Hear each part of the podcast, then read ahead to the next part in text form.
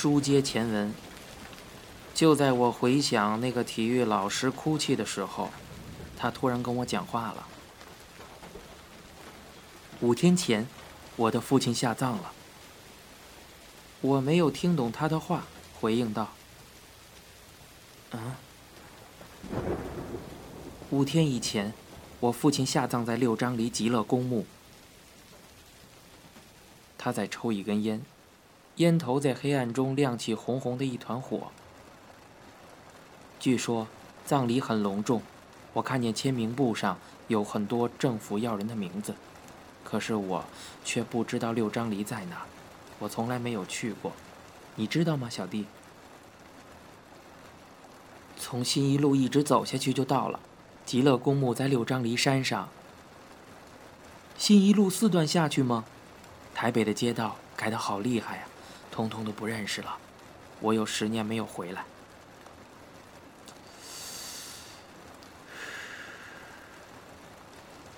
他吸了一下烟，长长的吁了一口气，接着说道：“前天夜里我才从美国回来的，走到南京东路一百二十二巷，我们从前那栋老房子，前后左右全是些高楼大厦，我连自己的家都认不出来了。从前我们家后面是一片稻田，你猜猜田里有什么东西？”我回应：“稻子吗？”当然，当然。他拨楞着一干瘦骨伶仃的手臂，笑了起来。哼，我是说白露丝小弟。从前台北路边的稻田里都是露丝，人走到白纷纷的便飞了起来。在美国这些年中，我却从来没见过一只白鹭丝。那儿有各式各样的老鹰、海鸥、野鸭子，就是没有白鹭丝。哦，对了，小弟。有一首台湾童谣，就叫《白鹭丝》，你会唱吗？我听过，呃，不会唱。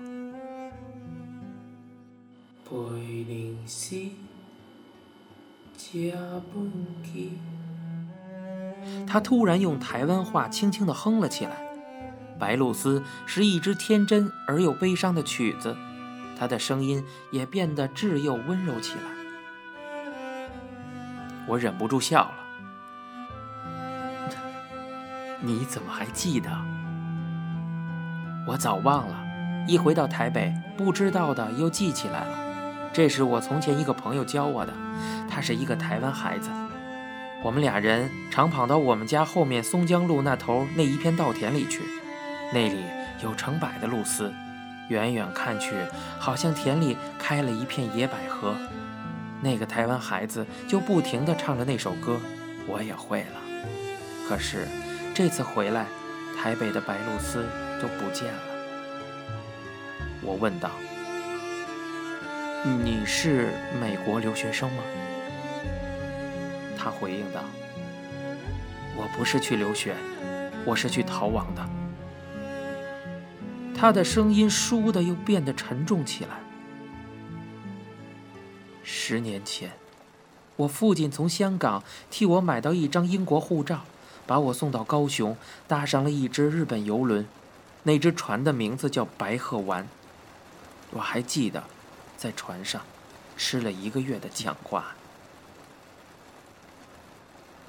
他猛吸了两口烟，沉默了半晌，才严肃地说道：“我父亲临走时对我说，你这一去，我再失一天，你不许回来。”所以，我等到我父亲过世后才回到台湾。我在美国一等，等了十年。小弟，你知道吗？我的护照上有一个怪名字，Stephen N.G。广东人把吴念成 N，所以那些美国人都从鼻子里叫我 N N N 的。说着，他自己先笑了起来。我听着很滑稽，也笑了。他接着说：“其实我姓王，王奎龙才是我的真名字。那个‘奎’字真难写，小时候我总写错。据说奎龙就是古代的一种孽龙，一出现便引发天灾洪水。不知道为什么，我父亲会给我取这样一个不吉祥的名字。你的名字呢，小弟？我犹豫起来。对陌生客，我们从来不肯吐露自己的真姓名。他接着说：“别害怕，小弟。我跟你，我们都是同路人。从前在美国，我也从来不肯告诉别人自己的真姓名。可是现在不要紧了。”现在回到台北，我又变成王奎龙了。史蒂芬·恩纪，那是一个多么可笑的名字呢！史蒂芬·恩纪死了，王奎龙又活了回来。他拍了一拍我的肩膀，这时我终于暴露了自己的身份，说道：“我姓李，他们都叫我阿青。那么，我也叫你阿青吧。”你是在美国旧金山吗？我试探着问道。我们公园里有一个五福楼的二厨，应聘出国，到旧金山唐人街一家饭馆当起大厨来。他写信回来说，旧金山满街都是我们的同路人呢。旧金山？我不在旧金山。他猛吸了一口烟，坐了起来，把烟头扔到床前的痰盂里。然后双手梳到脑后，仰卧到床上。是纽约，我是在纽约上岸的。他的声音又飘忽起来，让那扇电风扇吹得四处回荡。纽约，全是一些几十层的摩天大楼，躲在下面不见天日，谁也找不着你。我就在那些摩天大楼的阴影下面躲藏了十年。常常，我藏身在纽约最黑暗的地方——中央公园。你听说过吗？我回应道：“纽约也有公园吗？怎么没有？那儿的中央公园要比咱们的新公园大几十倍，黑几十倍。就在城中心，黑的像一潭无底的深渊。公园里有好多黑树林，一丛又一丛。”走了进去，就像迷宫一般，半天也转不出来呀。天一暗，纽约的人连公园的大门也不敢进去。里面发生过好多次谋杀案，有一个人的头给砍掉了，身体却挂在一棵树上。还有一个人，一个年轻孩子，身上给戳了三十几刀啊。他说着，却又叹了一口气，道：“唉，美国到处都是疯子。”我悄声问道：“中央公园里也有我们的同路人吗？”唉，太多了。我上了岸，第三天晚上便闯进中央公园里去了，就在那个音乐台后面一片树林里。一群人把我拖了进去，我数不清，大概总有七八十个吧。有几个黑人，我摸到他们的头，头发好像一柄纠缠不清的铁丝一般。他们的声音在黑暗里啾啾的喘着，好像一群毛悚悚的饿狼在啃食着一块肉骨头似的。在黑暗中，我也看得到他们那森森的白牙。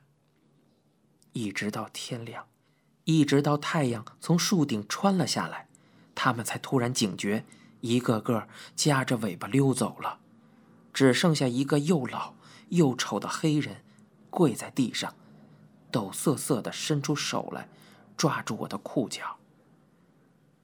我走出林子外，早晨的太阳照得我的眼睛都张不开了。他把那一双瘦伶仃的像钉耙似的手臂伸到空中，抓了两下，接着说道：“一夜功夫，我觉得我手臂上的肉都给他们啃掉了似的，红红紫紫，一块块的伤斑。那个夏天，我跟那些美国人一样，也疯了起来，疯得厉害。”我看着自己身上的肉，像头皮屑，一块块纷纷掉落，就像那些麻风病人一般。然而我一点知觉也没有。有一天，我坐在大街上，拿着一把刀片，在割自己的小腿，一刀刀，割得鲜血直流。我问道：“哦，为什么呢？”他讲的那样的舒坦，好像是在割鸡割鸭似的。我要试试，我还有没有感觉？我问道：“那不疼吗？”一点也不疼，我只闻到血腥味儿。啊！我暧昧的叫了起来。我觉得风扇吹到身上毛毛的。这时候他接着说：“有几个女人看见，吓得大叫，警察跑了过来，把我送到了疯人院里去。你去过疯人院吗，阿青？”“呃，没有。疯人院里也很有意思呢。”“怎么会呢？”“疯人院里有好多漂亮的男护士。”啊，是吗？我笑道，好奇起来。他接着说：“我进的那家疯人院在鹤逊河边上，河面上有许多白帆船，我天天就坐在窗口数帆船。我记得有一个叫大卫的男护士，美得惊人，一头闪亮的金发，一双绿的像海水的眼睛，他起码有六尺五。”疯人院里的男护士都是大个子，他拿着两颗镇静剂，笑眯眯的哄我吞下去。我猛地一把抓住他的手，摁到我的胸膛上，叫道：“我的心，我的心呢？我的心不见了！”他误会的向我施暴，用擒拿法一把把我掀到地上。你猜为什么？我讲的是中文，他听不懂。说着。我们两个人都笑了起来。他接着说：“他们放我出去，夏天早已过了。中央公园里树上的叶子都掉得精光。我买了一包面包干，在公园里喂了一天的鸽子。”他突然沉默起来。我侧头过去看他，在黑暗中，他那双眼睛碧莹莹的浮在那里。床头那架风扇喳喳地扇过来一阵热风，我背上湿漉漉的，浸在汗水里。窗外圆环夜市那边，人与车声又沸沸扬扬地涌了过来，都卖海狗丸的破喇叭叫得分外起劲儿。可是不知怎的，那样暗哑的一只喇叭，却偏偏不停地在奏那首《六月茉莉》，一支极温馨的台湾小调。小时候，我常常听到，现在让这些破喇叭吹得呜呜咽咽的，听着又滑稽，又有股说不出的酸楚。这时候，他接着说：“那些莲花呢，阿青？”我吃了一惊，沉寂了半天，他的声音突然冒了出来：“什么？我是说，公园里那些莲花都到哪里去了？”哦那些莲花吗？听说市政府派人去拔光了。唉，可惜了。他们都说那些莲花很好看呢。新公园是全世界最丑的公园。他笑道：“只有那些莲花是美的。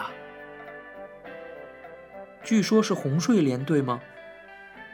对了，鲜红鲜红的。”从前莲花开了，我便去数，最多的时候有九十九朵。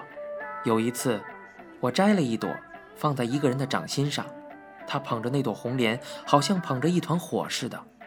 那时候他就是你这样的年纪，十八岁。我感到他那钉耙似的手，坚硬的手指伸到我的头发里，轻轻地在把梳着。他那双野火般跳跃的眼睛又开始在我身上滚动起来，那样急切，那样强烈的祈求着。我感到一阵莫名的畏惧。我坐起身来，说道：“王先生，我得走了。”他看见我穿衣裤，失望地问道：“不能在这里过夜吗？”“嗯，不，我得回去。”“那明天可以见你吗，阿青？”“对不起，王先生，明天我我有约。”我低下身去系鞋带我不知道我为什么撒这个谎，我并没有约会。可是明天，至少明天，我不能见他。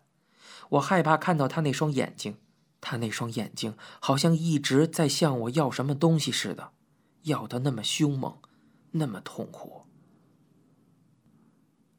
这时候，他说道：“那么，什么时候能再见到你呢？”我们在公园里，反正总会再碰面的，王先生。说完。一口气，我跑下瑶台旅社那道黑漆漆、咯吱咯吱发响的木楼梯，跑出那条湿唧唧、臭熏熏的窄巷，投身到圆环那片喧嚣拥挤、到处挂满了鱿鱼、乌贼以及油腻腻猪头肉的夜市中。我跑到一家叫“醉仙”的小食店门口，望着那一排倒勾着油淋淋、焦黄金亮的麻油鸭，突然间，我感到一阵猛烈的饥饿。我向老板娘要了半只又肥又大的麻油鸭，又点了一盅热气腾腾的当归鸡汤。咕嘟咕嘟的，我先把那盅带了药味滚烫的鸡汤直灌了下去，烫得舌头都麻了，额上的汗水一滴滴的掉了下来。我也不去擦拭，两只手，一只扯了一个肥腿儿，另一只呢扯了一根翅膀，左右开弓的撕啃起来。一阵功夫，半只肥鸭只剩下一堆骨头，连鸭脑子也吸光了。我的肚子鼓得胀胀的，可是我的胃仍然像个无底大洞一般，总也填不满似的。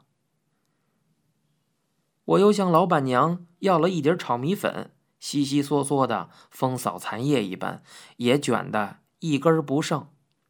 结账下来，一共一百八十七。我掏出胸前口袋里那卷钞票，五张一百元的，从来没有人给过我那么多钱。刚才他把皮夹里所有的钞票都翻出来给我了，还抱歉地说刚回来没有换很多台币。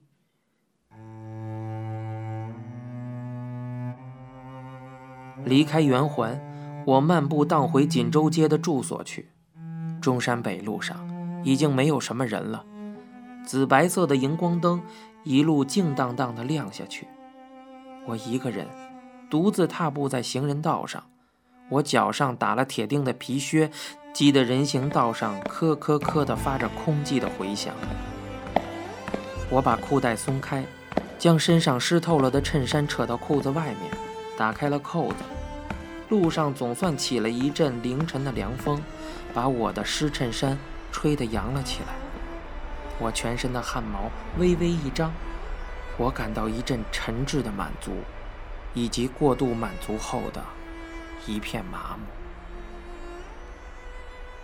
您现在收听到的是由白先勇先生原作、一辆松鼠播讲的《镊子》。